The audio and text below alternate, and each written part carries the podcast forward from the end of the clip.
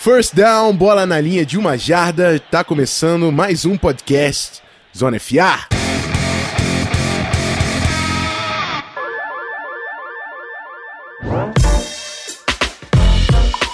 Fala rapaziada, playoffs está pegando fogo. Só jogão no final de semana. A gente vai falar dos quatro jogos do Wild Card Round, os quatro vencedores que se classificaram pro Divisional Round, né, a semifinal final de conferência, como a gente falava lá no Esporte Interativo, e a gente vai fazer então, na verdade são três blocos, o primeiro bloco eu vou fazer a surpresinha, então segura nos recados, mas o segundo e o terceiro bloco vão ser o recap da, da semana do Wild Card, os últimos jogos aí que acabaram de acontecer dos playoffs, e o preview da semifinal de conferência, para falar de tudo isso, muita NFL no nosso caminho e muitos playoffs. Guilherme Beltrão, tudo certo, meu amigo? Fala, Rafão, tudo certo? Bom, não precisava dizer nada, né? Foi um final de semana maravilhoso de playoffs meu time ainda ganhou. Ou seja, o que mais eu quero da minha vida, meu amigo? o que mais eu quero da minha vida? Enfim, muita coisa para falar e vamos que vamos. É isso aí. É, eu sei que o pessoal também tá curioso. Eu não sei exatamente como vai ser a ordem de lançamento dos programas, mas eu sei que tem muita gente querendo que a gente fale sobre técnicos. Mas vai ter um blitz só falando sobre a mudança da, das peças ali de head coach, quem foi contratado, quem não foi. Então fica ligado, se já não tiver no seu feed, vem em breve um blitz só falando das últimas notícias. É, esse episódio a gente vai se focar nos playoffs e nos jogos. Então segura aí, vamos rapidinho para os recados para começar a falar de futebol americano. Segura lá.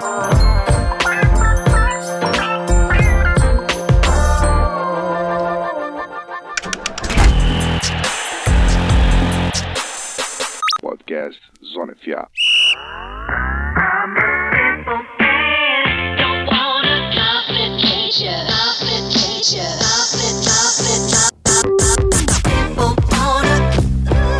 Bom, galerinha, primeiros recados de sempre. É, a gente resolveu ficar no PicPay. Então, se você gosta do Zona FA, a gente vai fazer uma reformulação dos benefícios. Entra lá no picpay.me barra canal Zona FA, dá uma olhada nos nossos pacotes. O Locker Room continua. Na verdade, o Locker Room foi o grande motivo para a gente continuar com isso aqui. E se você quiser fazer parte da nossa equipe, parte do nosso time, entra lá, tem acesso ao grupo de discussão no WhatsApp, onde a gente está todo dia conversando sobre muito futebol americano. E o segundo recado é a estreia do nosso bloco de interatividade com os assinantes, que vai ser chamado Team Meeting. Se os nossos se o nosso vestiário tem tantos assinantes, a gente vai fazer uma reunião sempre e trocar essa ideia, respondendo dúvidas e, e o que a galera for mandar lá no grupo. Então, seja um assinante nosso e vem participar da interatividade do podcast Zona FA. E sem perder muito tempo, já vou chamar o primeiro bloco, onde a gente já tem as duas primeiras perguntas do Team Meeting. Segura aí.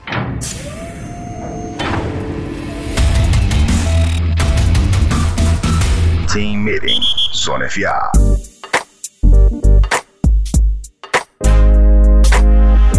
Bom, galerinha, chegamos à reunião. Hoje temos dois atletas aqui, os dois capitães. Trouxeram as perguntas. Gabriel Joselito e Eduardo Guimarães. Vou começar com a pergunta do Gabriel, que diz o seguinte: é, quanto você acha que ainda esse movimento de head coach serem só coordenadores ofensivos vai se manter? É, ele deve ser tendência ou ainda existe espaço para head coach defensivos e de special teams? É, a, a, a, gente também conversou um pouco sobre isso no Blitz, mas é perceptível o movimento da NFL a, a tentar trazer mentes ofensivas que podem ser um difference maker, né? um diferencial para o seu time. O McVay veio e trouxe uma mentalidade completamente diferente. O Matt Nagy também fez o mesmo no Chicago Bears, por mais que tenha tido performances limitadas do seu quarterback, o Mitch Trubisky, o Matt Nagy conseguiu construir um grande ataque no Chicago Bears e agora a gente também já fala de duas contratações aí, o, o Kingsbury, o LaFleur, mentes ofensivas muito novas ganhando espaço para tentar mudar completamente a cara do ataque. Eu acho sim que isso é tendência e a manutenção disso só, só vamos conseguir saber a partir do resultado desses nomes. É, o Neg e o McVeigh deram certo, mas tiveram outros nomes, que outras apostas que já não compensaram. John DeFilippo, que era um cara que era visto aí como um grande mente em ascensão, já foi demitido como, como play caller lá no Vikings, não, não encaixou tanto. É, o Sarkisian, que também era um cara razoavelmente novo vindo do college, uma aposta que não deu muito certo. Então vamos ver, acompanhar esse resultado aí desse, do, do pessoal para saber até onde vai se manter essa tendência. Mas com certeza os head coaches defensivos ainda tem espaço. Special teams a gente sabe que sempre é uma, uma, um nome mais limitado, né? Porque depende de um bom play caller ofensivo, um bom, um bom play caller de, é, defensivo. É difícil você reunir um staff tão forte é, tem que ser um cara com um nome muito, muito pesado mesmo para ser um técnico de special team, teams, mas técnico defensivo para mim os dois grandes nomes aí, é, tem o Bruce Arians, é claro, que voltou da aposentadoria, mas para mim os dois coordenadores que estavam merecendo e muito uma oportunidade é o Matt Epperflus, que construiu essa defesa do Colts e tava no Arizona Cardinals antes disso, e o Vic Fangio, que montou a defesa do Bears e, enfim, fez um trabalho no 49ers também antes disso. Para mim esses dois coordenadores de defesa são nomes muito pesados para head coach, por mais que tenha toda a tendência da NFL, tenho certeza que são nomes muito fortes que vão chamar atenção. Já foram, os dois já foram entrevistados, se eu não me engano. Eu não lembro o Eberflus de cabeça. Mas tenho certeza que o Fendio já foi entrevistado. Tenho certeza que ele tem capacidade de achar um play call ofensivo para fazer essa máquina funcionar. Mas, enfim, a tendência, quem vai dizer o resultado, hoje, com certeza, o caminho da NFL tá traçando mais ou menos nessa direção. Belt, qual é a sua opinião? Opinião aí sobre a pergunta do Gabriel? Acho que é mais ou menos por aí mesmo. A tendência tem sido ofensiva, até porque a gente tem reparado que na NFL hoje em dia, para você vencer, você precisa ter muito mais um ataque que consiga pontuar e uma defesa sólida na red zone do que aquela defesa que a gente está acostumado a ver de dominar, de ceder pouquíssimas jardas e tudo mais. É mais aquela defesa que a gente chama, né, bend but don't break, né, enverga mas não quebra, do que uma defesa daquelas que tipo Bears de, 2000, de 85, Ravens de 2000, Circos de 2013, Broncos de 2015, aquela defesa que você não consegue nem avançar no campo. É muito mais importante hoje em dia a gente tá percebendo que as defesas têm que segurar na red zone os times ali, field goal ou, ou turnover on downs, e o seu ataque ser o, o ponto central do time, né? Ponto A. E outro, eu queria só acrescentar para não ficar muito tempo, você já matou a pergunta. É, só acrescentar um nome de coordenador defensivo que pode virar head coach, não sei se essa temporada, acho que não. Mas certamente na temporada que vem, se mantiver o trabalho é, que vem fazendo, é, vai ser assediado é o Gus Bradley, né? Que já foi coordenador, já foi técnico do, do, Jacksonville Jaguars, ele foi campeão do Super Bowl comandando a defesa do Seahawks, depois chegou ao cargo de técnico com o Jaguars, não foi bem, aí recebeu a oportunidade de ser coordenador defensivo no Chargers e sobretudo nesses playoffs, nesse, nessa temporada, tem ido muito bem. Então a gente pode ver aí talvez um novo, uma nova oportunidade para o Gus Bradley no ano que vem. É só mais um nome desses aí que você citou para mostrar que eles também têm mercado na NFL. Com certeza, e já vamos partir para a segunda pergunta do Eduardo Guimarães, onde ele diz o seguinte: O que você prefere se o seu time tivesse no playoffs? Ser um time quente em dezembro ou ter sido regular a ponto de ter conquistado o mando de campo? Pergunta dificílima. E eu sei que o Belt adora encarar essas aí de primeira, então já passo a bola para ele. Cara, isso é porque eu falei para ele que eu não sabia responder. Mas beleza, eu, eu, eu, vou responder, não vou fugir não. Cara, é o seguinte, é, enquanto eu tava. Eu, porra, eu realmente não sabia responder essa pergunta, eu acho ela muito boa. Mas assim, times quentes é, primeiro porque o conceito de quente é muito vago, né? Mas eu imagino que times quentes sejam numa sequência de, de vitórias, de, de, de, vindo de partidas onde o time venceu bem, outros e tal. Vou colocar esse conceito de time quente. Eu acho que times quentes, é, um jogo pode esfriar um time quente. Agora, um jogo também pode, obviamente, acabar ou destruir um time regular, mas é mais difícil, né? É mais difícil.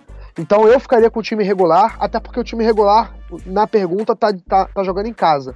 E o mando de campo faz muita diferença nos playoffs. Por exemplo, eu preferia ser o Patriots nesse momento do que ser o Colts. Eu, eu, eu ainda, ainda preferia. Por mais que o Patriots não é, tenha sido regular e tenha conquistado o mando de campo e o Colts seja talvez o time mais quente da NFL no momento, eu preferia ser o Patriots do que ser o Colts. Mas é, é uma pergunta muito difícil, cara, muito difícil. Mas eu acho que é mais fácil você esfriar um time quente é, em um jogo do que você esfriar em um jogo um time regular é, que talvez nunca tenha sido muito quente, mas também nunca chegou a ser gelado, né? Então, assim, eu acho que é mais. Eu acho que é uma missão mais complicada parar um time regular do que parar um time quente. É, certamente, cara. E mando de campo faz muita diferença, assim. É, o Colts é um time quente e eu tô gostando demais de ver esse Colts. A gente vai chegar a falar desse Colts. Mas, amigo, eles vão pegar o Chiefs em Arrowhead. Você tá entendendo o que, que é isso? Isso é uma vantagem absurda pro Kansas City Chiefs. Arrowhead é um dos, dos estádios mais barulhentos da NFL. É um clima completamente diferente. E se eu sou uma franquia e eu tô olhando playoffs, eu quero ter mano de campo, eu quero vender ingresso para minha torcida, eu quero ter essa interatividade do time com a galera e levantando a, a equipe, por mais que o, o time quente tenha realmente os, tem que ser respeitado, né? O time quente em dezembro. Para mim, bando de campo é crucial. Então eu fico com o mando de campo, pode ser saudosista ou romântico da minha parte, mas eu fico com o mando de campo. É, finalizamos? Finalizamos, mas pô, ótimas duas perguntas. E, e, a gente recebeu mais, né? Que a gente selecionou as duas que cabiam mais no episódio de hoje, mas é o que o Rafão, não sei se o Rafão chegou a falar, mas vai ficar um banco de dados, né, Rafão? Isso aí, é, a gente vai... vai... eleger as perguntas que entram no, no podcast, né, no Team Meeting, mas a gente, no final da pauta, tá fazendo um banco de perguntas pra gente sempre poder ir consultando, né, e não deixar nenhuma pergunta perdidaça aí. Então, o Sartori tá aqui no nosso banco de perguntas. O Thiago só não entrou porque a gente vai dar uma vai bater na trave ali quando a gente falar de Chargers e Patriots. Mas é isso. Então entra no nosso locker room, faça parte do nosso grupo de assinantes e vem participar da reunião da franquia Zona FA e se embora falar de wildcard.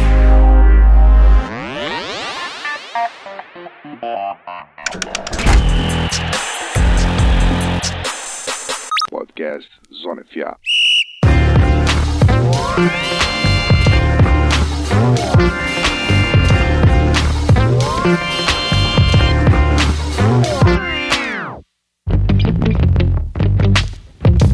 Bom, amigos, foi um final de semana emocionante. Foi é, absurdo. Playoffs é uma parada mágica, ainda bem que chegou. E tem um, um certo lazer de não estar tá envolvido na parada. Rola, não tem aquele desespero. Você já tá fora, já tô vendo o draft. Quem é o jogador de linha ofensiva da primeira rodada pro Vikings dar uma olhada, enfim. O Vikings está em outra pegada, então consigo curtir totalmente lazer esse playoffs e tá sendo sensacional. Eu vou obedecer a ordem cronológica do final de semana pra gente passar jogo a jogo. E a gente tava falando de Colts, vamos começar exatamente com ele. O Colts passando o carro no Houston Texans. E eu falei do Eberflus, né? 21 a 7. O Houston Texans não conseguiu fazer absolutamente nada em cima da defesa do Eberflus. Que defesa montou o Eberflus? A gente viu é, o, dois, dois rookies aí do Colts entrando pro time ao pro, né? O Quentin Nelson e o Darius Leonard, o linebacker, mereceram demais e realmente foram dois pilares para mudar a cara dessa franquia. É, o Deshaun Watson não conseguindo conectar com ninguém, o jogo terrestre do, do Texans praticamente inexistente na partida, muita dificuldade de movimentar essa bola. É, e o Colts, que não tem nada a ver com isso, fez uma partida consistente. Marlon Mack jogou um absurdo, quase 150 jardas e um touchdown pro running back do Colts. Time redondinho, cara. Que, que trabalho do Frank Rich nesse ano. E eu não, não descanso de falar do Eberflus, que para mim é um cara que tem que ser head coach ano que vem. É, Beltrão, o que, que você viu nesse jogo? É, foi frustrante, né? Porque o jogo foi em Houston, então é, a torcida tava bem chateada, a gente viu os cortes, né? Da galera bem chateada, o Deshaun Watson no seu primeiro jogo na pós-temporada também. E tem um stat maluco, absurdo, que eu não sei como, ainda bem que eu lembrei, que é a primeira partida desde o high school que o Deshaun Watson perde um jogo por mais de uma posse de bola. Que absurda essa estatística. Beltrão, dá aí a sua opinião no jogo, por, por gentileza. É, essa estatística é bizarra e mostra para muita gente que ficou com raiva do Deshaun Watson e começou a questionar seus talentos também o quão bom ele é, né? Porque é um quarterback que foi perder o seu primeiro jogo desde o high school por mais de uma posse de bola, só agora mostra que, né, não é pouca coisa não. É, cara, o que eu vi foi um time muito mais pronto para estar naquela situação do que o, outro. Né? O Colts estava muito mais bem preparado, é, apesar de ter enfrentado uma defesa forte, como a do Texans, não fez tantos pontos, fez 21, mas segurou o ataque do Texans com muita facilidade. A defesa do Colts estava em todos os lugares do campo e venceu a batalha nas trincheiras, né? Que era o mais era o desafio e talvez o matchup chave da partida. O Colts conseguiu seu corredor com 150 jardas, quase, né? 148 jardas do Marlon Mack. É, lembrando que o Texas não tinha, não tinha cedido nenhum, nenhum running back com mais de 100 jardas na temporada toda. E logo contra o Colts, no jogo de playoff, foi ceder uma, uma, um jogador com 148, né? Então, assim, é uma, uma, estatística que ajuda também a gente a entender o jogo. E no lado defensivo do Colts, é, também muita pressão no, no Deshaun Watson, deixou ele instável e inseguro o jogo todo. É, talvez algumas decisões do Texans em chamadas, em, em, em, decisões mesmo de, sei lá, arriscar quartas, quartas descidas, as chamadas nas quartas descidas também foram um pouco questionáveis. O Deshaun Watson, apesar de eu tentar aliviar ele das críticas, fazendo agora uma crítica justa, não fez uma boa partida, ainda mais pro nível que a gente estava acostumado a ver ele jogar. Então, assim, o Colts me pareceu um time muito mais maduro e muito mais pronto para estar ali. É, o Texans, é, a gente tem que lembrar também, o Texans fez, teve uma tabela muito tranquila, né? Um, talvez uma das tabelas mais fáceis da NFL, somando o número de vitórias que os seus oponentes tiveram no total, o Texans teve uma das tabelas mais fáceis da liga. Isso talvez tenha é, colocado o sarrafo muito embaixo desse time. Então, assim, é, a vitória foi totalmente merecida. O Colts, no momento, me arrisco a dizer que é o time mais quente da NFL. Não tem nenhum time é, com o nível de confiança no, que tá o Colts. Até porque o Colts tá numa sequência de vitórias, acho que se não me engano, tá 10-1 desde que começou a. desde agosto. É, e a única derrota foi, tinha sido pro Texans. Então, assim, o momento é todo do Colts, chega muita moral para enfrentar Kansas City e a vitória foi feita aí, em um controle das trincheiras, tanto defensivamente quanto ofensivamente. E o Andrew Luck, obviamente, voltando a jogar em playoff, e em playoff a gente sabe que o Andrew Luck se supera. É, então é isso aí, eu não esperava uma vitória desse nível, o Rafon cantou essa pedra, que o Colts ia vencer com até certa, com certa dominância, né? E não foi, não foi diferente. Eu não esperava por isso que fosse um jogo mais equilibrado, mas o Colts mereceu 100% dessa vitória. Era para ter sido até mais fácil, né? O Colts deu uma aliviada no final, chegou até o Texans a ameaçar fazer um segundo touchdown para deixar o jogo em uma posse de bola, mas não conseguiu e aí ficou mais fácil ainda a vitória. É, e a dica que fica pro Houston Texans é chega na free agency no draft e aí a sua ordem de prioridade tem que ser corner OL, OL corner, corner OL, OL corner, corner OL. Quem sabe as coisas se resolvem no ano que vem. E o Colts. Não. Fala aí. É só um ponto rapidinho, desculpa até te interromper, é que o Colts investiu em linha ofensiva uhum. é, nos últimos anos. O Texas, zero investimento. Isso ficou provado nessa partida, né? O quão incomodado ficou o Deshaun Watson com a pressão vindo do Colts e o quão é, confortável ficou o Andrew Luck é, com a sua linha ofensiva trabalhando, né? Lembrando que o Andrew Luck foi o quarterback menos sacado da NFL na temporada. Então, assim, linha ofensiva, amigos, é uma parte fundamental. No jogo de hoje, então, nem se fala. É parte fundamental para um time de sucesso. O Colts mostrou a receita aí e o que o Rafão falou, né? O Texas tem que pegar e, ó, anotar tudinho e se preparar para ano que vem. É, com certeza. O Colts tem o left guard e o right tackle, que são rookies, né? O Braden Smith e o Nelson. Tem o Castonzo, que é first rounder, o Ryan Kelly, que é first rounder.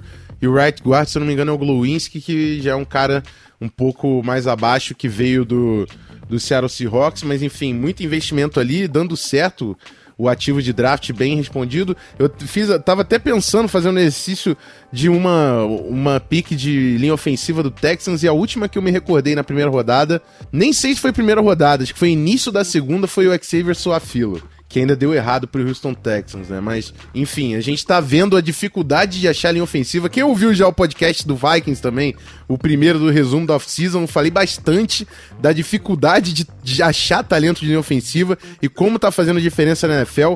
E o time que quer achar talento na linha ofensiva vai precisar ser agressivo, porque não tem muitos nomes por aí para você preencher as suas lacunas. Então, fica de olho Houston Texans. E falando do grupo de corner, o Pierre Desir, que praticamente fechou o DeAndre Hopkins nesse jogo. É free agent e vai ganhar uma grana por ano que vem. Sorte que o Colts é um dos times com mais cap para a próxima temporada. Além de ser um absurdo, o time tem grana pro ano que vem. Vai ser uma off-season interessante de se ver desse Indianapolis Colts. Mas já falamos bastante de Colts e Texans. Vamos pro segundo jogo. Em Dallas, o Cowboys faz valer o mando de campo e bate apertado o Seattle Seahawks 24 a 22. É, a gente falou que ia ser um jogo difícil, podia ser o Mud Bowl, que eram dois times baseados no jogo terrestre, com uma defesa muito forte. E foi um jogo apertado, sem dúvida foi um jogo apertado. Foi confronto realmente de peso pesado.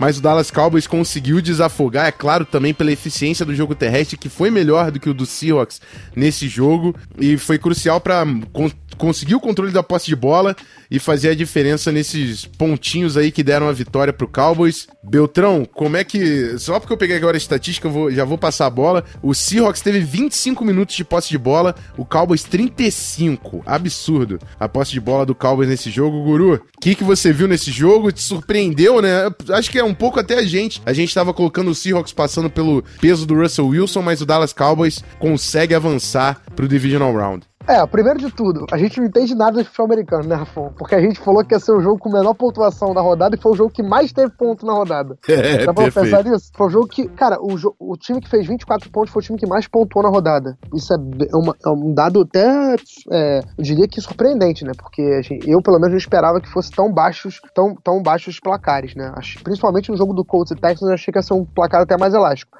Os outros até dava, dava, pra, dava pra arriscar um, um palpite mais baixo. Agora, sobre o jogo, por, por que, que eu acho que o Cowboys venceu o Seahawks? Porque o Cowboys colocou o jogo na mão do seu melhor jogador e o Seahawks não fez o mesmo. O Cowboys colocou o jogo na mão do Ezekiel Elliott. O Cowboys botou o Ezekiel Elliott, que é um grande jogador, um grande jogador de futebol americano, não só um running back. Um grande jogador, o Ezekiel Elliott. E ele fez a diferença. E o Seahawks insistiu muito no jogo corrido, é, um chamadas pouco inspiradas é, e não colocou o jogo tanto na mão do seu melhor jogador, que é o Russell Wilson. Tudo bem, o Seahawks chegou lá graças ao seu jogo corrido. Mas é aquela, é aquela coisa, se você tá numa partida, você tá vendo que o que você tá fazendo não tá funcionando, eu, por exemplo, se eu fosse técnico, eu iria ficar insistindo o tempo todo no, no, no em algo que não estivesse funcionando. Então eu acho que o, o, que faltou ao Seahawks foi um pouquinho de. É, não vou dizer humildade, porque eu não sei se foi, não vou falar, não, não acredito que tenha sido arrogância do, dos técnicos do Seahawks é, de, de mudar o plano de jogo. Mas faltou um pouquinho, sei lá, de, de jogo de cintura para entender que naquele momento o jogo corrido do Seahawks não ia encaixar e o time não ia conseguir caminhar dentro de campo assim. É, o DeMarcus Lawrence do Cowboys é um monstro contra o jogo corrido, a defesa do Cowboys é muito forte, esse time pode aprontar para cima do, do, do Rams. É, enfim, não vou falar do próximo jogo, que a gente já vai falar isso no próximo bloco. Mas o, o Seahawks encontrou um matchup que era muito desfavorável para o seu jogo corrido. Então, assim, eu, eu acho que o Seahawks poderia ter sido um pouco mais criativo na hora de tentar fugir do que a defesa do Cowboys apresentava. Então, o que fez a diferença para mim foi isso: colocar a bola nas mãos do seu melhor jogador. É, o, o Cowboys fez isso, o Seahawks faltou é, fazer isso. O Seahawks colocou muita bola na mão do Chris Carson, do Rashad Penny. Não, o Russell Wilson não teve uma partida tão esperada. O Cowboys foi, abusou do Ezekiel Elliott, colocou ele para jogar, colocou ele para correr com a bola. É, o Dak Prescott também, quando precisou, tava lá, fez duas corridas, pelo menos duas corridas que ajudaram a decidir o jogo. Uma delas quase terminando, duas quase terminaram o touchdown, né? Mas a segunda, principalmente, foi a que deu um first down importantíssimo que ajudou a consumir o relógio. É, então foi isso. Para mim, foi se resumiu a essa frase, né? Os times falt, faltou ao Seahawks colocar a bola na mão mais vezes do seu melhor jogador. É, o, a gente falou que eram dois times com uma fórmula de jogo muito próximas. É, e para mim o que faltou, na verdade, foi a versatilidade do Seahawks, a flexibilidade do Seahawks. Porque o Cowboys estava dentro de casa, pro, colocou em campo o jogo que estava proposto a fazer, controlou a posse de bola, correu muito bem com o Ezekiel Elliott, que é o grande cara do ataque, e tava funcionando. Até aí tudo bem, o Dallas Cowboys manteve a máquina funcionando e isso tava valendo. Mas o Seahawks tava engessado querendo fazer o que tinha feito durante a temporada. Durante a temporada o Seahawks estava correndo 150 jardas, o Russell Wilson passando 25 passes, mais 3, 4 touchdowns, quando não tava dando certo, porque o Cowboys fez um baita trabalho fechando esse jogo corrido, o maior corredor do Seahawks foi o Rashad Penny com 29 jardas, sendo que ele teve uma big play de 28 jardas. Então, assim, realmente o sucesso ofensivo no jogo terrestre do Seahawks não funcionou. O Schottenheimer, sem o seu jogo terrestre, não conseguiu abrir o seu leque, não conseguiu atacar o Cowboys de formas diferentes. E engessado, sem a posse de bola, fora de casa, o Seahawks morreu nessa temporada. Mas temos. Foi um grande progresso do jogo terrestre, da linha ofensiva. A gente sabe da importância que é ter um quarterback do nível do Russell Wilson. É, a, a, defesa começando a aparecer também com Frank Clark, Bob, Bobby Wagner, a, ascensão, enfim, do, do Shaquille Griffin, do Shaquille Griffin, enfim. Tem alguns nomes interessantes na defesa. O trabalho é longo, mas foi uma temporada que surpreendeu muita gente até do Seahawks. termina no wild card, mas sem dúvidas é um time que que fez uma boa temporada até aqui. E vamos para o segundo jogo? Deixa eu voltar aqui para minha pauta. Ah, rapaz, agora eu vou até ficar quietinho, que eu quero os comentários de Guilherme Beltrão depois do Chargers vencer o Baltimore Ravens em Baltimore, 23 a 17. É, o seed 5 da NFL, o primeiro time do Wild Card, mas com uma grande campanha, batendo o Lamar Jackson, que teve uma partida razoavelmente difícil de se assistir contra essa defesa do Chargers, que foi bem inovadora em certo sentido. Enfim, vou passar a bola pro Beltrão. Fala para mim, amigo, como foi acompanhar essa vitória fora de casa da, seu equipe, da sua equipe do coração? É, assim, obviamente, muita alegria, né? Finalmente vendo o Chargers competitivo e Chargers chegando com pinta de, de que pode, desse ano, finalmente, sair da fila. Mas, assim, o que, o que me chamou muita atenção, o que me fez ficar muito confiante e saber que estamos na direção certa, e acho que você já teve essa sensação também, é de ver que o seu time está bem treinado, né? Você vê que seu time tem pessoas competentes comandando e, e tomando decisões. E, cara, ver o ajuste que o Chargers fez para essa partida e, e, ver que deu muito certo e que talvez seja essa receita de uma NFL no futuro, a gente pode chegar, eu, aí eu tô sendo muito é, ousado, e, e, mas não tenho medo de ser a gente pode chegar no futuro e olhar para esse jogo que o Chargers fez contra o Ravens e falar, cara, ali começou talvez um, foi um embrião de uma nova era na de, nas defesas da, da, liga. Por que eu tô falando tudo isso? Por que eu tô nesse, nessa hype absurda falando essa frase? Porque o Chargers jogou quase 100% dos snaps defensivos com sete defensive backs. Tá? O Chargers praticamente não usou linebackers na partida. E assim, essa foi uma, uma, esse foi um ajuste que o Gus Bradley, coordenador defensivo do time, é, fez para conter o Lamar Jackson e o jogo corrido do Ravens. Porque como que você contém velocidade? Com velocidade. E o Chargers é, emagreceu, entre aspas, a sua defesa, ou seja, colocou jogadores mais leves, mais rápidos para combater o jogo corrido do Ravens, justamente para tirar o fator velocidade desse ataque. O Ravens tinha o Lamar Jackson é, correndo com a bola muito bem, tinha o Kenneth Dixon, tinha o jogo corrido estabelecido e vivia do jogo corrido. Né? O Ravens é um time que é o, o, ponto forte, mas assim, por muito, era o jogo corrido. Por exemplo, o Seahawks tem um jogo corrido muito forte, é o ponto forte do time, mas tem o Russell Wilson. É, o, o, Ravens não. O Lamar Jackson ainda não está pronto na NFL para ser um quarterback confiável, lançando 35, 40 bolas por jogo. Então o Ravens precisa do seu jogo corrido. E o Chargers tirou completamente essa arma do Ravens. O Ravens não teve nenhuma, nenhum espaço para correr com a bola. E quando o Lamar Jackson ia para o o Chargers mantinha seus defensive backs em campo. E, e, o Chargers é um time que se dá o luxo de ter tanto talento nessa, nessa, nessa, nessas funções, né? Nas funções de safety, nas funções de cornerback, que o Chargers conseguiu é, anular e vencer essa batalha. Então, assim, o, o, o, Ravens foi completamente dominado nos três quartos de jogo. O último quarto, a defesa do Chargers jogou aquela famosa prevent defense, né? Um pouco menos agressiva e cedeu espaços. E o Lamar Jackson jogou muito bem nesse último período. Tanto que o Ravens ensaiou uma virada histórica é, e chegou até a ter a bola para poder virar o jogo. Bastava um touchdown para o Ravens virar o jogo e o Ravens tinha, sei lá, um pouquinho mais de um minuto para virar o jogo. Não tinha tempo para pedir, mas tinha um minuto para virar o jogo. Aí o, o Ozo, né? O, o Chena Umozo, o calor do Chargers conseguiu forçar um fumble no Lamar Jackson e selar a vitória para o time de Los Angeles.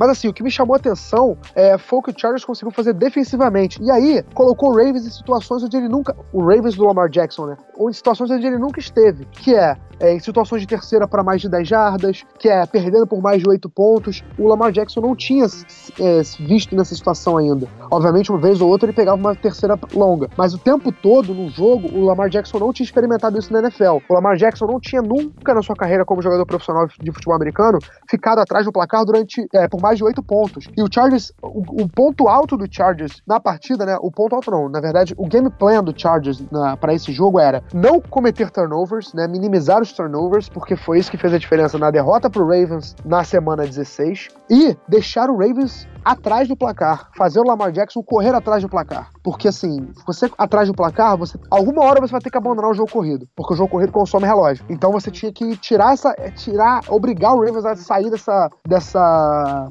zona de conforto de estar de, de tá com o seu game plan sempre ali. Então achei que foi brilhante por parte da defesa do Chargers, do, do, do, do Gus Bradley, do Anthony Lynn. O Anthony Lynn, até na coluna do, do, do, Peter King, né? O Peter King falou que entrevistou o Anthony Lynn.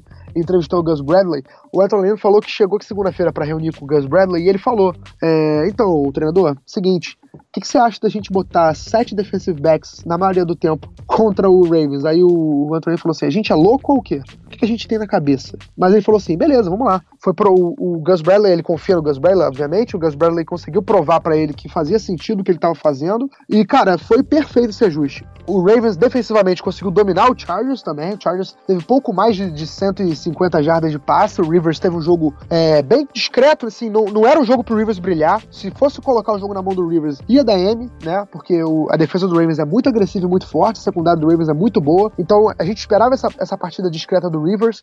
É, ele fez lançamentos importantes durante o jogo, passes, conversões. Ele correu para uma terceira para oito, cara. Foi uma coisa maravilhosa, sério. Momento que tá no meu coração. Assim, eu achei que o Chargers, se você tirar o field goal que o, que o Badley errou por conta de uma falha do holder, não por conta dele, e se tirar o fumble do Virgil Green, o Chargers fez um jogo praticamente perfeito até o terceiro quarto, né? Chegou no quarto período, a defesa deu uma afrouxada. Mas eu acho que também contou muito pelo porque cansou, porque também já tava no quarto período, a defesa tava naquele prevent defense, então eu acho que também não é nada para se assustar. Mas o Chargers fez um jogo praticamente perfeito, cara. Conseguiu forçar turnovers, é, conseguiu limitar o Lamar Jackson, deixar ele desconfortável. Enfim, fiquei muito satisfeito com a performance do meu time. Tô muito confiante pro próximo jogo. E é isso. Achei que foi muito uma, uma partida muito legal de se assistir, principalmente por esse fator único, né? De, de a gente ver uma defesa completamente diferente do que a gente tá acostumado a ver em campo. E acho que isso foi muito legal de ver. Uma coisa que eu queria falar também, não é sobre o jogo em si, né? É sobre a, o comportamento da torcida do Ravens.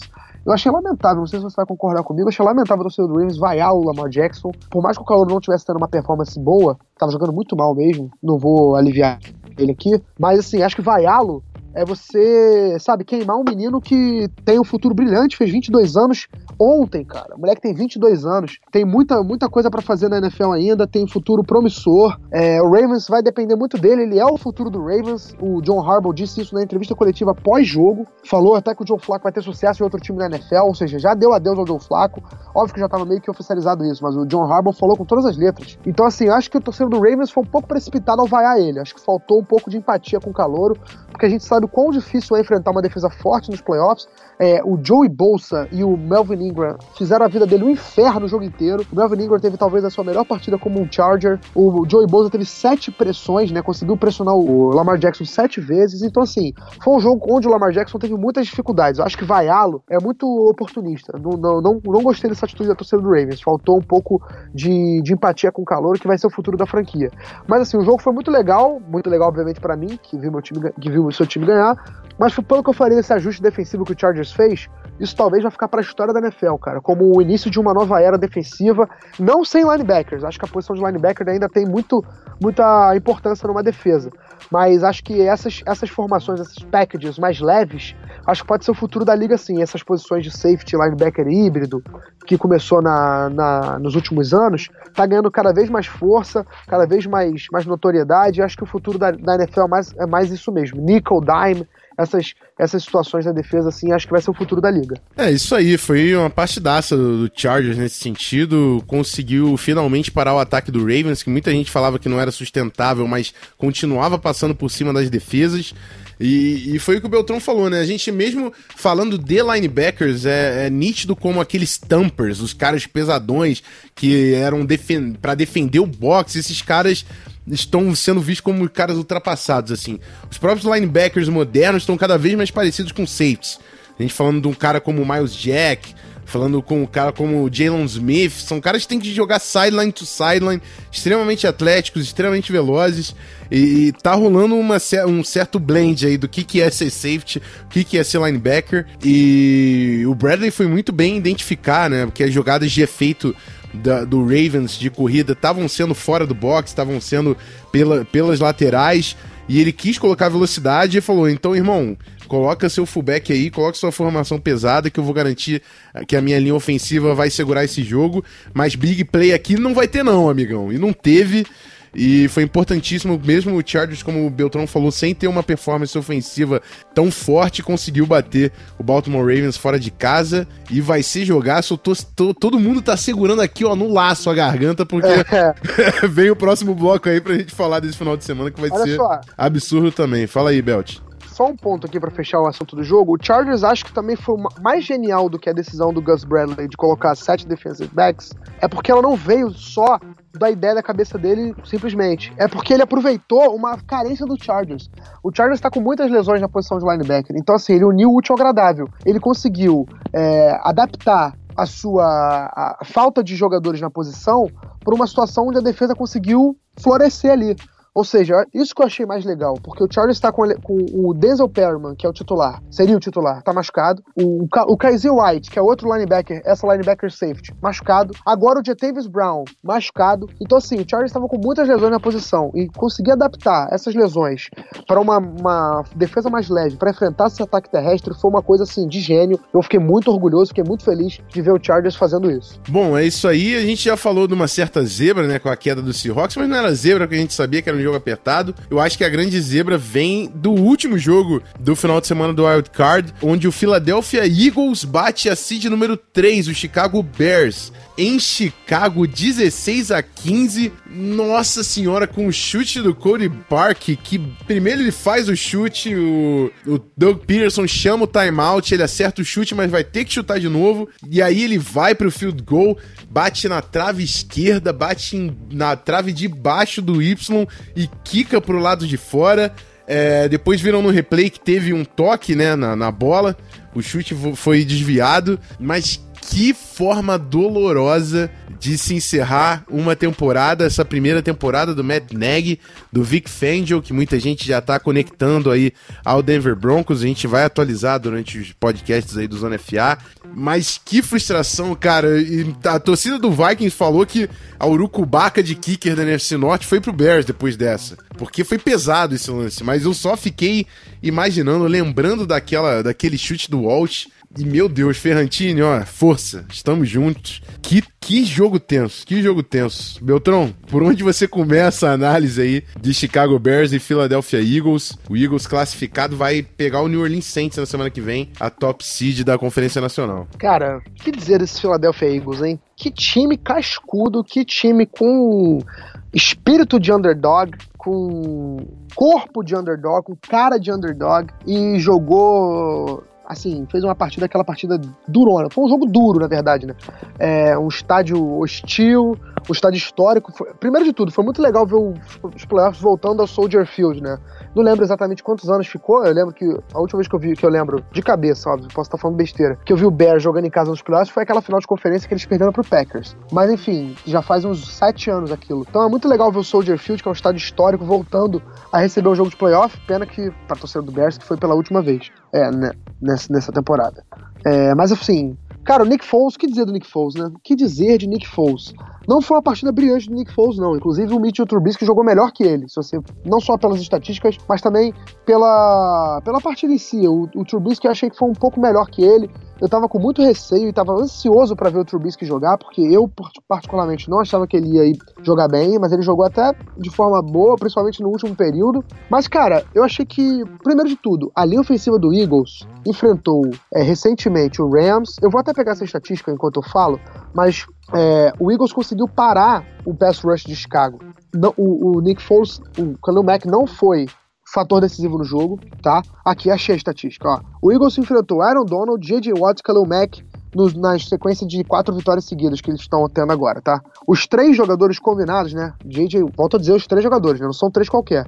Aaron Donald, J.J. Watt, Khalil Mack, zero sacks e três hits, né? Três QB hits contra o Eagles, tá bom? Ou seja, não só a linha ofensiva, mas o plano de jogo montado por Eagles para limitar o pass rush dos times adversários foi muito bem feito. E o Eagles conseguiu segurar o Khalil Mack, e não só o Khalil Mack, né, o Akin Hicks, é, e toda essa, essa, essa defesa do Bears que é muito forte.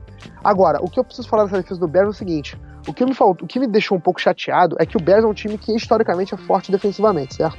O Bears teve esse ano uma defesa muito forte de novo. E o Bears, esse ano também, teve uma defesa que conseguiu forçar muitos turnovers e no jogo de domingo forçou dois turnovers. Mas no drive mais importante da temporada, o Bears não conseguiu parar o Nick Foles e o ataque do Eagles. Tudo bem, o Nick Foles conseguiu fazer o touchdown numa quarta descida? Sim. Foi uma, uma jogada onde o Leonard Floyd estava no pescoço do Nick Foles? Estava. De qualquer forma, o passe foi completo, o Golden Tate fez o touchdown e o Eagles venceu o jogo. Então achei que faltou um pouquinho daquele fator clutch para a defesa do Bears, tá? É, achei que, porra, no último drive, no, no, último drive do jogo, praticamente, no lance mais importante da temporada, a defesa do Bears não aparecer me, me, me deixou um pouco chateado. Eu esperava que essa defesa fosse aparecer nessas horas. Mas assim, o, o Eagles, a secundária do Eagles destruída, destruída é, por lesões, conseguiu fazer uma ótima partida também. É, e cara, o Eagles é um time, eu acho que vai já adiantando um pouquinho o palpite pro próximo bloco, acho que vai encerrar sua campanha Cinderela na próxima semana. Mas, cara, o, o quão forte é esse time mentalmente também, né? O Doug Peterson é, também se mostra, mostrando mais uma vez ser, porra, culhão, é, fez um jogo muito bom, conseguiu queimar, né? É, congelar, na verdade, o Cody Park e foi, fez toda a diferença. O Cody Park acertou o chute que ele conseguiu pedir tempo, depois errou, foi bloqueado. E, cara, foi uma partida daquelas muito legal. Foi muito legal assistir esse jogo. Um jogo defensivo para variar, né? Essa foi a tônica dos jogos dos playoffs. O Eagles acabou levando a melhor. O Bears com aquele gostinho horroroso que você sabe, que o, Raf, que o Marcelo experimentou agora, nosso amigo Antônio Curti também experimentou agora, mas que eu também experimentei anos, não com chute para vencer, mas já experimentei que o Chargers perdeu pro Jets em 2008, 2009, é, com o Nate Kading, que era o, que era o kicker com o maior número de, de field goals, né, a porcentagem mais alta de field goals na temporada regular, errando três, dois field goals no tempo normal. Enfim, eu sei quão, quão difícil é, é erros de kickers nos playoffs. Todo mundo já passou por isso, né? Então eu sei que deve ser uma derrota dolorida, mas acho que o Bears vai ficar bem. Acho que ano que vem é um ano que o Bears vai estar mais forte, mais preparado. E o Eagles é um time muito valente, é, não dá para descartar, um time que adora estar nessa posição de, de underdog. E é isso, foi um baita jogo se assistir, terminou da forma é, com double doink, que o pessoal chamou, e valeu a pena ficar acordado para ver esse jogo. É isso aí, a gente falou, né, que o matchup não era muito favorável pro Bears. A grande deficiência do Eagles é a secundária e o Bears tem suas limitações em explorar esse grupo. Eu quero ver contra o Saints, que vai ser uma, uma pegada bem diferente, a gente vai falar no próximo bloco. Mas o, o, os dois times tiveram dificuldade em estabelecer o jogo corrido. As linhas defensivas são muito fortes das duas equipes. E quando, no final, quando precisou, o Nick Foles apareceu. É, teve duas interceptações, mas voltou com dois touchdowns e, e, conseguiu botar a vantagem no jogo. Por mais que o Trubisky, é claro, tenha colocado uma situação extremamente fazível ali de 43 jardas pro Cody Park. O Bears cai, enfim. Uma pena ver esse time do, do Bears fora, mas também é a primeira temporada do Matt Nagy, tem muito pela frente. E fechou, né? Vamos, vamos pro preview, vamos falar desse final de semana. Só tem jogo absurdo também, amigo. NFL Playoffs é a coisa mais linda. Então, vem com a gente pro último bloco, onde a gente vai analisar os jogos do próximo final de semana. Voltamos já já depois da minha.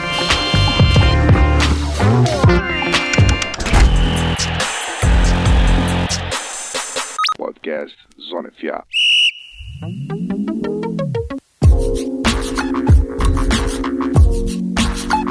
Bom, é, eu acho que eu obedeci a ordem cronológica aqui também. Deixa eu só confirmar. Vou botar no schedule. Cadê o coach Pedro Pinto? A gente tá com o quarterback lecionado durante os playoffs e vencendo, amigo. Respeita essa coaching staff. Deixa eu pegar aqui só o calendário. Eu, na tá verdade. Certo, Rafão. É, né? Tá certo. Então é isso. Vamos começar com o primeiro jogo do final de semana: Colts e Chiefs, amigo. Que eu não sei nem por onde eu começo a falar sobre esse jogo, cara. Andrew Luck. Andrew Luck, ele, ele é um líder, cara. Que, que, esse cara. Tu viu a cara dele depois que ele falou palavrão pro repórter? Que coisa mais fofa. ele é maravilhoso. Cara, ele é maravilhoso. o Andrew Luck comandando esse ataque com uma linha ofensiva muito forte. Marlon Mack vindo de um, jogo muito forte também. E o pessoal tava falando, o Around the NFL, o pessoal da Around the NFL tava falando, ah, o Colts, é, o Frank Rich tá fazendo o Andrew Luck passar jarda pra um bando de nobodies, assim, um bando de Zé Ninguém. Mas é o que o, o, que o pessoal fala, são Zé Ninguéms que estão constantemente abertos, cara. O, o play calling do Frank Rich foi dos melhores da pós-temporada nesse primeiro final de semana contra o Houston Texans.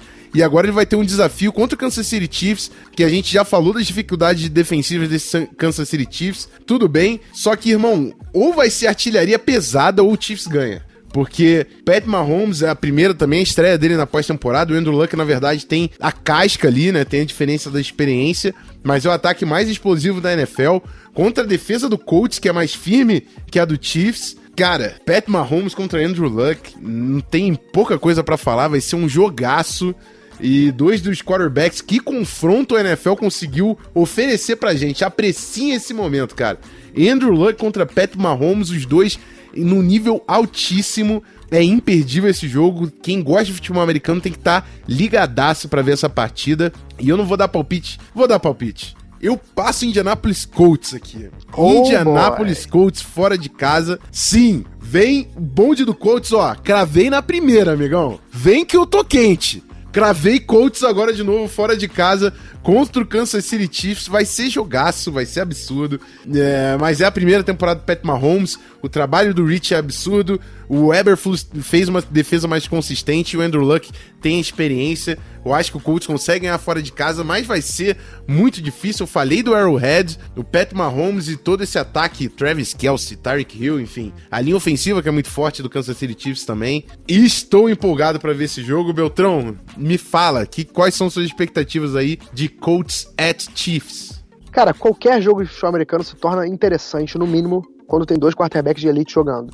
Quando é playoff, putz, aí fica ainda melhor. Cara, Andrew Luck contra Patrick Mahomes vai ser um daqueles jogos que a gente vai olhar para trás no, no, futuro e vai falar: caramba, a gente viu isso, né, ao vivo, que, que maravilha. Andrew Luck, um dos maiores talentos da sua geração, Patrick Mahomes está mostrando ser um dos maiores da sua geração também. Provavelmente vai ser até o MVP dessa temporada, tem tudo para ser. Cara, não, não, não, não sei te dizer o quão foda vai ser esse jogo, né? Acho que o grande desafio da partida, o uma, uma, um palpite meu, né? O, o, Chiefs não vai conseguir correr muito bem com essa bola, porque a defesa do Colts é muito forte contra esse jogo corrido. Então o Chiefs vai abusar, já abusa, né? Daqueles screen pass, dos passes curtos e tudo mais. E, amigo, o Chiefs também tem uma, uma, uma arminha chamada Tyreek Hill, que quando quer, estica esse campo de uma maneira inacreditável. Aí você ainda tem nesse ataque a volta do Sammy Watkins, que tem tudo para jogar, tá? Você ainda tem só o Travis Kelsey que talvez seja, no mínimo, no mínimo, top 3 Tyrande da NFL no momento. Então, assim, o ataque do Chiefs é muito forte. Eu ainda acho que o Chiefs é favorito e ainda deve levar esse jogo. Mas o Colts, se tem algum time que é capaz de vencer esse Chiefs e jogar de igual para igual em Arrowhead, esse time é Indianapolis Colts. É, só meu ponto é, talvez não seja é, viável pro Colts entrar no jogo do Chiefs e ficar trocando soco, né? Ficar pontuando e cedendo ponto, pontuando e cedendo ponto. Por mais que eu acho que a defesa do Chiefs não consegue segurar esse ataque do Colts também, eu acho que o ataque do Colts não tem condições de competir com esse ataque do Chiefs. Então eu acho que pro, o Colts vai precisar parar algum momento o Patrick Mahomes. É, essa vai ser a grande, o grande desafio do jogo. E, cara, eu, vou, eu não vou sair do muro também, não. Não vou ficar no muro também, não. Vai dar Chiefs, eu acho que vai dar Chiefs, pelo mando de campo, por mais que as a história recente do Chiefs em playoffs jogando em casa seja um desastre, ainda acho que jogar em Arrowhead ainda intimida as pessoas. Aquele lugar vai estar, tá, olha, vai estar tá fervendo, porque o Chiefs pode ter chegado nos playoffs recentemente, mas nunca chegou com tanta expectativa como chegou agora. Então esse, essa torcida vai estar tá fazendo muito barulho, a gente sabe quão barulhenta é a torcida do Chiefs. Então eu ainda acho que vai dar Chiefs. Agora, a gente tá falando de quarterbacks, jogos de quarterbacks, mas e duelo de treinadores, cara? Andy Reid contra Frank Reich. Cara, olha, na boa, vai ser um jogaço daqueles. É... E é isso. O grande matchup para mim vai ser entre a defesa do, do Colts e o ataque do Chiefs. Principalmente o quão, é, se o Chiefs vai ter respostas para caso não encontre um jogo corrido que dê uma aliviada, né? Agora com o Damian Williams, diminuiu um pouquinho também a, a, a necessidade e a importância desse jogo corrido pro Chiefs né? Porque quando tinha o Kareem Hunt era ainda mais importante. Então, o grande desafio vai ser esse, cara. Vai ser vai, vai, a gente vai ver se o Chiefs vai conseguir correr com a bola, dar uma aliviada no Patrick Mahomes. Se não conseguir, qual vai ser a resposta que o Chiefs vai encontrar? Para mim, dá Chiefs mesmo assim, é, mas vai ser um jogo muito apertado. Aposto, sei lá, em um 38 a 35, beleza? Vai ser pouco bom se for assim, né? 38 a 35.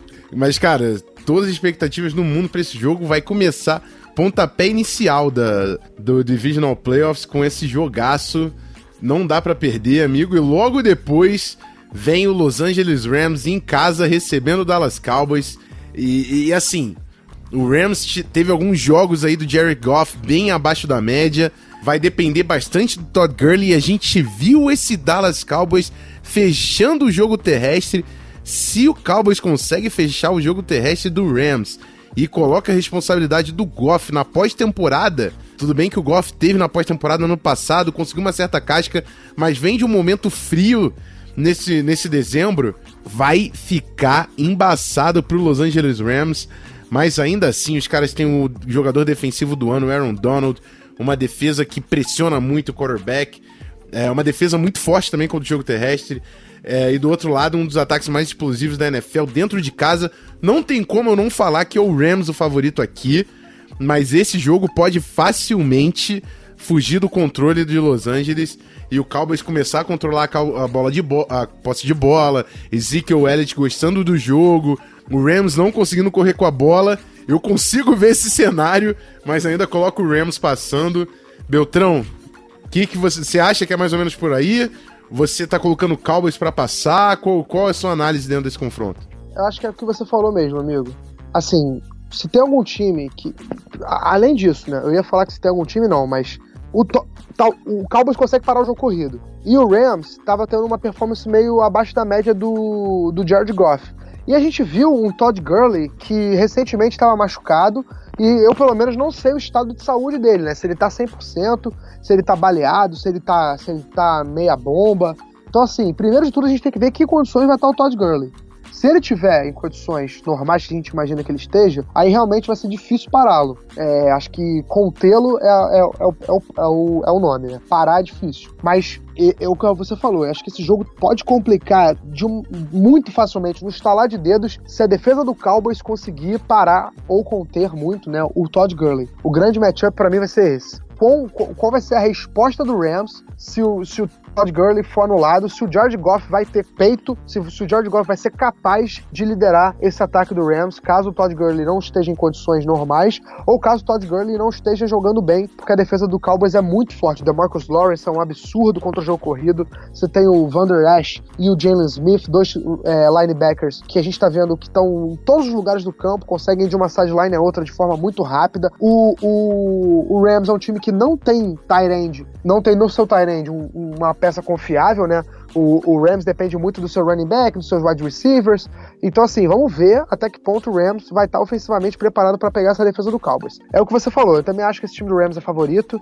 É, não vejo o Cowboys ofensivamente vencendo. É, por mais que a defesa consiga parar, acho que o ataque do Cowboys vai, vai ter uma certa limitação. Por mais que a defesa do Rams não me encha os olhos, o Rams tem um pouquinho de Chiefs, né? O Rams tem um ataque que é muito forte, mas uma defesa que não anda junto. É, eu ainda acho que, mesmo assim, o Rams deve ganhar esse jogo, mas esse jogo é uma partida que se alguém estiver falando que o Rams é favorito demais, que vai vencer com certa facilidade, eu acho, acho, acho melhor a pessoa pensar de novo, porque se o Cowboys conseguir encaixar uma defesa contra esse jogo corrido e pressionar o Jared Goff, amigo, esse jogo pode, ó, no estalar de dedos, mudar completamente o panorama. Bom, é, é isso aí, vamos pro terceiro jogo, e aí o bicho pega, hein? Charjão da Massa em Boston para pegar o New England Patriots. E aí eu já entubo aqui a pergunta que o Thiago Socha mandou lá no grupo do assinante. Quais são as chances de sucesso do Chargers na neve? Que a gente viu que o tempo não vai ser gentil para a prática do futebol americano. O Chargers vem num jogo ofensivo difícil contra o Baltimore Ravens. O New England Patriots, a gente falou no, no, na, no último episódio, né? Que apesar de ter conseguido a bye, não é o New England Patriots que mais imponente que a gente viu nesses últimos anos. E eu não tenho como não passar a bola para você primeiro, Belt. Como é que você tá. O que, que você tá vendo? O que, que você espera do Chargers nesse jogo? Por mais que seja aí debaixo de neve. E contra, é claro, uma das duplas, a dupla de maior sucesso na história da NFL na pós-temporada, que é Bill Belichick e Tom Brady. Olha, para você ser o melhor, você tem que vencer o melhor. Então o Chargers simplesmente é isso. Vai ter que se provar. É... Eu vou dizer uma coisa aqui: eu nunca estive tão confiante para enfrentar o Patriots na minha vida. Isso significa o quê? Nada, porque eu ainda continuo achando que o Patriots é o favorito. Agora, eu continuo achando também que o Chargers tem plenas condições, e eu digo plenas assim, o jogo só não vai ser de igual para igual porque o jogo é em Foxborough, né? Porque se fosse o jogo em Los Angeles, você podia estar lotado de torcedores do, do Patriots não, eu acho que o jogo seria igual, sim, chances iguais para cada lado. O Patriots tem uma pequena vantagem justamente por jogar em casa e a diferença do Patriots jogando em casa é brutal. O Patriots parece outro time jogando dentro do seu estádio. É, então ainda acho que a vantagem ainda fica com o New England. Mas assim, o Chargers é um time que está muito preparado para enfrentar esse Patriots. Por exemplo, a maior arma do Patriots no jogo aéreo é, é o James White, né? Mas tirando o James White, continua sendo o Rob Gronkowski. É, por mais que ele não tenha feito um ano é, tão bom quanto ele está acostumado a fazer, quanto a gente já viu ele fazer, é, o Gronkowski ainda é o principal nome desse ataque aéreo. É, só que o Chargers contra Tyrants é um time que vai muito bem na temporada. O Chargers enfrentou duas vezes o Travis Kelce no ano, não cedeu nenhum touchdown a ele, dois jogos onde ele foi muito discreto. É, além disso, o Chargers enfrentou Tyrants o ano inteiro e conseguiu é, é, levar melhor na maioria dos jogos. O Chargers, se não me engano, cedeu três touchdowns para Tyrande no ano todo. É, enfim, é uma defesa que está bem preparada para enfrentar esse tipo de jogador. É... E a chave aí nessa partida, para mim, a vitória vai chegar para o Chargers se acontecer o que aconteceu contra o Ravens, que é a defesa pressionar o quarterback o tempo todo. O Chargers tem uma dupla de pass rushers que é excelente, né? Talvez a, a dupla melhor da NFL. É... Melvin Ingram de um lado e Joey Bolsa de outro. Os dois vão precisar estar naqueles dias, né? O capeta em cima do Tom Brady, porque se o Tom Brady tiver tempo no pocket, ele vai ficar confortável, ele vai crescer no jogo e vai achar seus alvos. Então, assim, a chave para mim pro, pro Chargers ganhar essa partida é justamente incomodar o Brady o jogo inteiro. Foi assim que o Brady foi eliminado nos, nos playoffs nos anos que ele perdeu. Foi assim contra os, os, o Denver Broncos, foi assim contra os, o, o Colts, quando ele tinha Dwight Freeney e Robert Mathis, é, foi assim contra o Ravens, quando ele tinha o Terrell Suggs ainda melhor e, e outros jogadores pressionando o, o, Brady, enfim. A chave foi assim contra o, esse ano mesmo, as derrotas do Brady. É, quando o Brady perdeu os jogos, o Brady foi mais sacado que o quarterback adversário. Contra o Jaguars, o Brady foi incomodado. Contra o Lions, o Brady foi incomodado. Contra o Titans, o Brady foi incomodado. Então a chave para vencer o Patriots é tirar o Brady da zona de conforto. Porque o Brady, quando tem tempo no pocket, ele acaba com as defesas. É, do lado ofensivo do Chargers contra a defesa do Patriots, é aquela parada. A defesa do Patriots é um pouco parecida com a do Chargers. É, uma, é aquela que enverga, mas não quebra também. É, é aqui uma das que menos cedeu pontos por jogo, é, mas também uma que cedeu algumas jardas, porque deixa o time avançar nas últimas 20 jardas do campo tem sido muito bem. O ataque do Chargers não foi bem contra o Ravens, mas eu não acredito que esse ataque vá bem contra o Patriots, porque o Ravens foi um matchup muito específico, né? É, o, a gente já esperava que o Chargers não ia muito bem no ataque. Agora, é, o, que é, o que é preciso dizer também é que o Philip Rivers teve um final de ano um pouco, eu diria que sloppy, né? Tipo, meio que. Me faltou a palavra em português agora, mas pouco cuidadoso com a bola, porque o Rivers teve seis interceptações nos últimos três jogos, uma média altíssima, né? Então, assim, vamos ver se o Chargers consegue. Não, não foi interceptado no último jogo, mas também lançou a bola muito poucas vezes. Vamos ver se o Chargers consegue limitar os turnovers, principalmente da parte do Rivers, e conseguir estabelecer o jogo corrido com Melvin Gordon e Austin Eckler. É, para quem não sabe, o Chargers conta com a volta do Hunter Henry para esse jogo, o Tyrande, é, praticamente confirmado que ele vai jogar. Não, não, deve ter um, não deve ser um fator decisivo na partida, mas só de ter um cara da, da, do talento do Hunter Henry de volta já dá uma, uma, um ânimo maior para esse ataque. É, o Chargers joga fora de casa, mas o Chargers fora de casa esse ano só perdeu um jogo e foi contra o Rams, que foi em Los Angeles, mesmo fora de casa. Então o Chargers, quando viaja, está invicto nesse ano. É um time, um time que, volta a dizer, é da coluna do Peter King, o Darren James, o calouro safety, falou que o que, que esse time gosta de, de, de, jogar fora de casa, o que esse time mais gosta é, quando vai jogar fora de casa, é que esse time passa o tempo todo falando de futebol americano e vivendo futebol americano e, os, e o time está muito bem. O vestiário é muito unido. Então por isso que eles gostam tanto de jogar fora de casa, porque eles passam muito tempo juntos, falando sobre futebol americano, estudando o jogo, estudando o adversário. Então, assim, o Chargers talvez seja o time ideal para enfrentar o Patriots em, em, em, Foxborough, né? É o time que, se tem algum time que pode vencer o Patriots lá, é o, é o Chargers. A neve deve fazer deve, deve fazer diferença. Eu coloquei, inclusive, não posso dizer que não vai fazer diferença, porque contra o Ravens eu coloquei o, o tempo como fator, o clima, né, como fator decisivo. Acabou que os deuses de futebol americano abençoaram os Chargers e não teve é, frio, pelo contrário, fez uma temperatura super agradável em Baltimore no dia do jogo, contrariando as previsões, e o Chargers acabou se dando bem com isso. Mas, agora a previsão do tempo parece ser a correta, é de neve e neve da braba. Então acho que isso também vai fazer diferença por, por essas e outras que eu coloco o Patriots como vencedor do jogo. Mas aquela história, se o Chargers ganhar, não só não vou me espantar, como vou achar uma vitória provavelmente muito merecida, porque é um time que está preparado para esse confronto e vai ser um jogo decisivo, cara. O Chargers tem o Patriots entalado na garganta. Foram dois anos seguidos eliminados pelo Patriots. Um ano numa derrota dolorida demais, onde o Chargers tinha a vitória nas mãos, literalmente, quando interceptou o Tom Brady. Mas na interceptação, o safety do Chargers é, sofreu fumble e o Patriots conseguiu a vitória, para você ter uma ideia de como o Chargers gosta de entregar jogos. E no ano seguinte, o Chargers enfrentou o Patriots invicto na, no Gillette Stadium. E o Chargers não jogou com o seu running back titular, o Ladanian Tomlinson, e o, o, o Philip Rivers jogou com o ligamento do joelho rompido, tá? E por isso teve uma atuação um pouco abaixo da média. Teve duas interceptações, não lançou touchdowns, e mesmo assim o Chargers ainda, ainda assim conseguiu fazer o jogo duro. Ou seja, são dois jogos que o Chargers poderia ter saído com a vitória se tivesse em condições normais se tivesse não dado mole é, com a interceptação. Então o Chargers tem o Patriots só ainda talado na garganta, chegou a hora de desse time buscar vingança. E é aquilo que eu falei: se você quiser ser o campeão, você tem que vencer o campeão e o campeão da AFC é o Patriots. tem sido o Patriots e foi o Patriots durante anos. Então o Chargers tem uma missão dura pela frente, mas se quiser ser o campeão vai ter que passar por eles. E é isso, é um time que tem condições, apesar de eu estar levantando a bola do Chargers, ainda acho que o Patriots é favorito, deve levar o jogo, mas não me espantaria com uma vitória de Los Angeles. Bom, tem um pouco a acrescentar depois da explanação do amigo, mas a única coisa que eu falo é se tem uma hora para você odiar o Chiefs é agora, assim, que o Patriots numa campanha 11-5 tem um mando de campo em frente ao Chargers que teve uma campanha 13-3. Não parece justo, mas é como funciona o sistema da NFL de classificação. E os dois ataques estavam bem próximos do top 5, as duas defesas também estão dentro do, do top 10. É, única, único campo aí, o espectro que pode fugir é a defesa secundária do, do Patriots, a defesa contra o passe do Patriots, que era a número 22. O resto tá tudo bem alinhado em top 10 ali no tanto ataque defensivo, ataque, é, ataque terrestre, ataque aéreo, defesa terrestre. A defesa aérea do Patriots é a número 22 da, dentre os grupos do jogo. É o único que tá o único grupo um pouco abaixo, mas a gente tá falando da neve, então isso é uma, ajuda bastante a mascarar um pouco essa secundária. É, cara, eu falei de Andrew Luck Pat Mahomes o que a NFL tá nos oferecendo. Vamos aproveitar Philip Rivers contra Tom Brady, que isso aí é é daquele whisky caro envelhecido, amigo, porque a gente não vai ver por muito tempo na NFL, não. Então é um confronto para se aproveitar, porque são dois dos maiores quarterbacks da história da NFL. É, em Boston, na neve, jogo de playoff, não tem o que falar.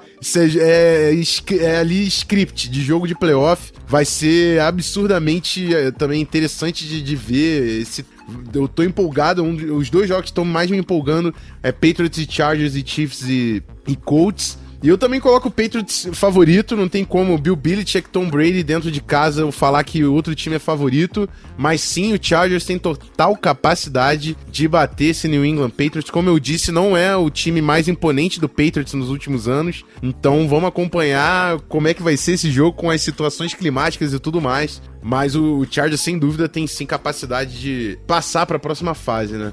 Vamos então ao último jogo, né? Vamos para Eagles e Saints em New Orleans. E Nick Foles foi tudo muito bonito, uma grande vitória, fez o seu dinheiro já contra o Bears também, porque ano que vem Nick Foles vai ser quarterback titular ganhando uma grana.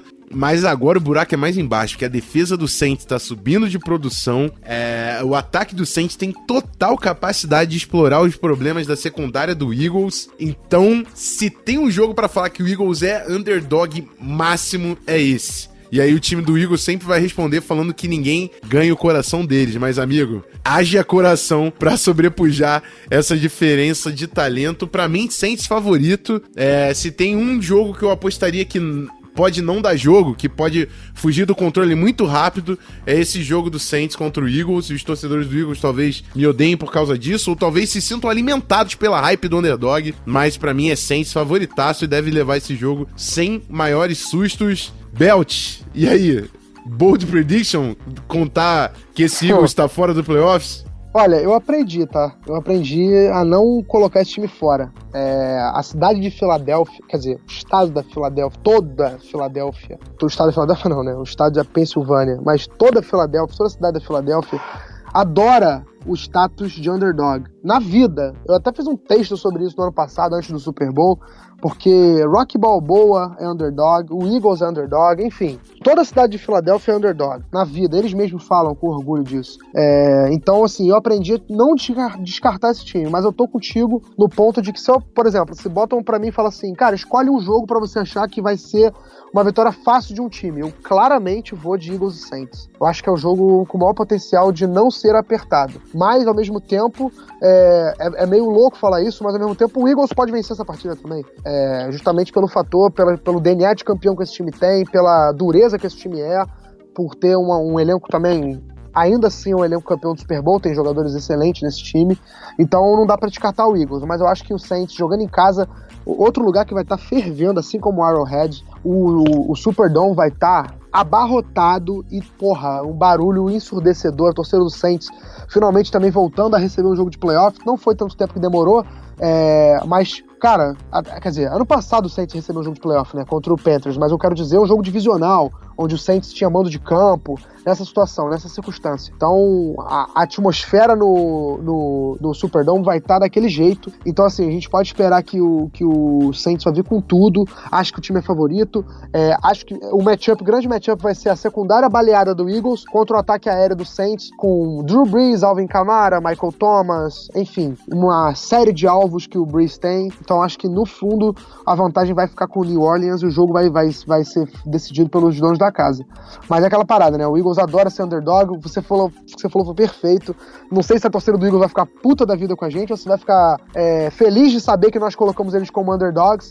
Mas a verdade é que eu acho que o Saints deve ganhar esse jogo. É, só que eu também dizia a mesma coisa do Bears, né? Eu acho que na semana passada, eu acho que o jogo que eu colocaria com maior facilidade é, de ser não apertado, eu acho que era o do Bears com o Eagles. E foi o jogo que o Eagles venceu. Então, assim, não dá pra gente prever nada na NFL, né? Essa é a grande verdade. Agora, eu acho que o Saints vai levar, porque tem um time melhor. A defesa do Saints é muito forte também. É, nessa temporada também se mostrou boa, se mostrou confiável. O próprio Saints teve jogos, principalmente o jogo contra o Panthers, que eu lembro de cabeça agora, onde o time não pontuou, não conseguiu fazer nada nada no jogo e mesmo assim venceu por conta da sua defesa. Então, assim, é um time que pode confiar na sua defesa também quando precisa. Eu acho que dá Saints. Bom, é isso. Passando por todos os jogos, eu vou fazer o convite pro pessoal para mandar também os palpites pra gente, tanto no Locker Room quanto no, no, no Twitter, no Medium, enfim. Responde aí quem você acha que passa e qual, é, qual vai ser a final de conferência aí da AFC e da NFC. Segundo os nossos palpites, teríamos é,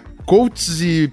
Pra mim seria Colts e Patriots, né? O, o Belt colocou o Chiefs passando, não é isso? É isso, eu coloquei Seria Chiefs. Chiefs e Patriots na AFC. E na NFC, para mim, seria Rams e Saints. E acredito que Beltrão também, não é isso? É isso, Rams e Saints no, na final de conferência. Pra mim. É isso aí. Então manda pra gente qual é o palpite de vocês da final de conferência. E aí ficamos por aqui. Vamos só naquele bloco de encerramento rapidinho para nos despedir. E é isso aí. Voltamos já.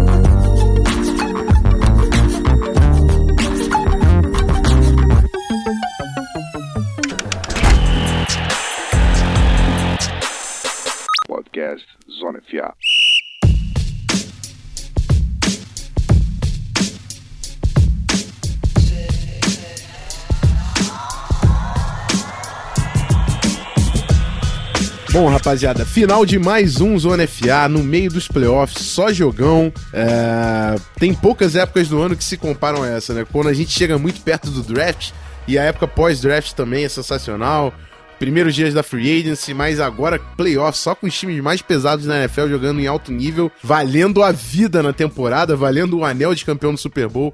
Não tem como ficar mais empolgado do que isso.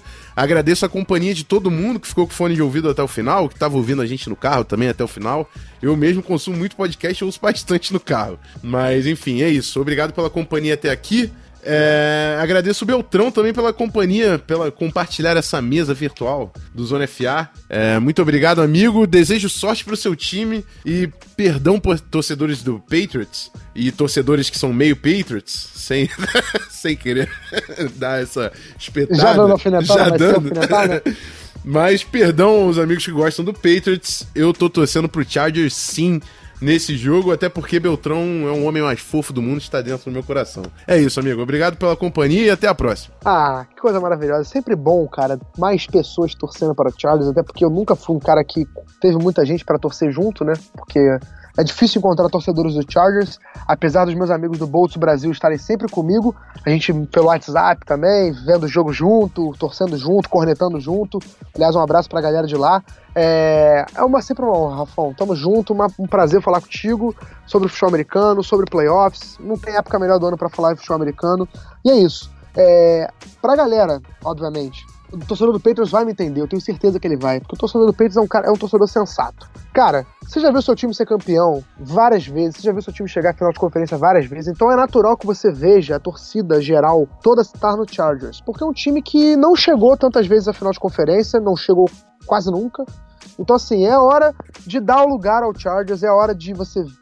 É natural que a torcida maior vá para o underdog, que no caso é o Chargers, não só pela história, mas também pelo jogo em si, pelo confronto. Então, amigos, não se sintam é, ofendidos com as brincadeiras. É, o Império do Mal, vou chamar o Patriots muitas vezes, mas obviamente brincando. É, sou fã do Patriots, sou fã da, da forma que o time foi conduzido, da forma que a franquia se tornou é, genial, né? A forma que a franquia dominou a NFL, a AFC nos anos, no, principalmente da década de 2000 para cá.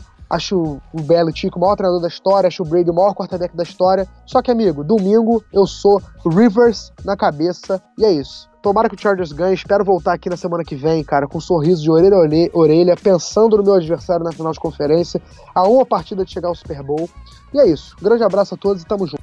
Bom, só reforçando os convites de sempre, não deixe de acessar o nosso clube de assinaturas, o PicPay me barra canal Zona o link tá na postagem no nosso site. Segue a gente no Spotify, manda review no iTunes. Eu me comprometo a semana que vem dar uma passada lá nos reviews do iTunes. Então, se você quer ser citado, comenta também por lá. E se você tem um amigo que gosta muito de futebol americano, compartilhe o conteúdo, compartilhe o podcast pra gente aumentar ainda mais a nossa audiência. E é isso. Ficamos por aqui. Até semana que vem. Aquele abraço. Fui!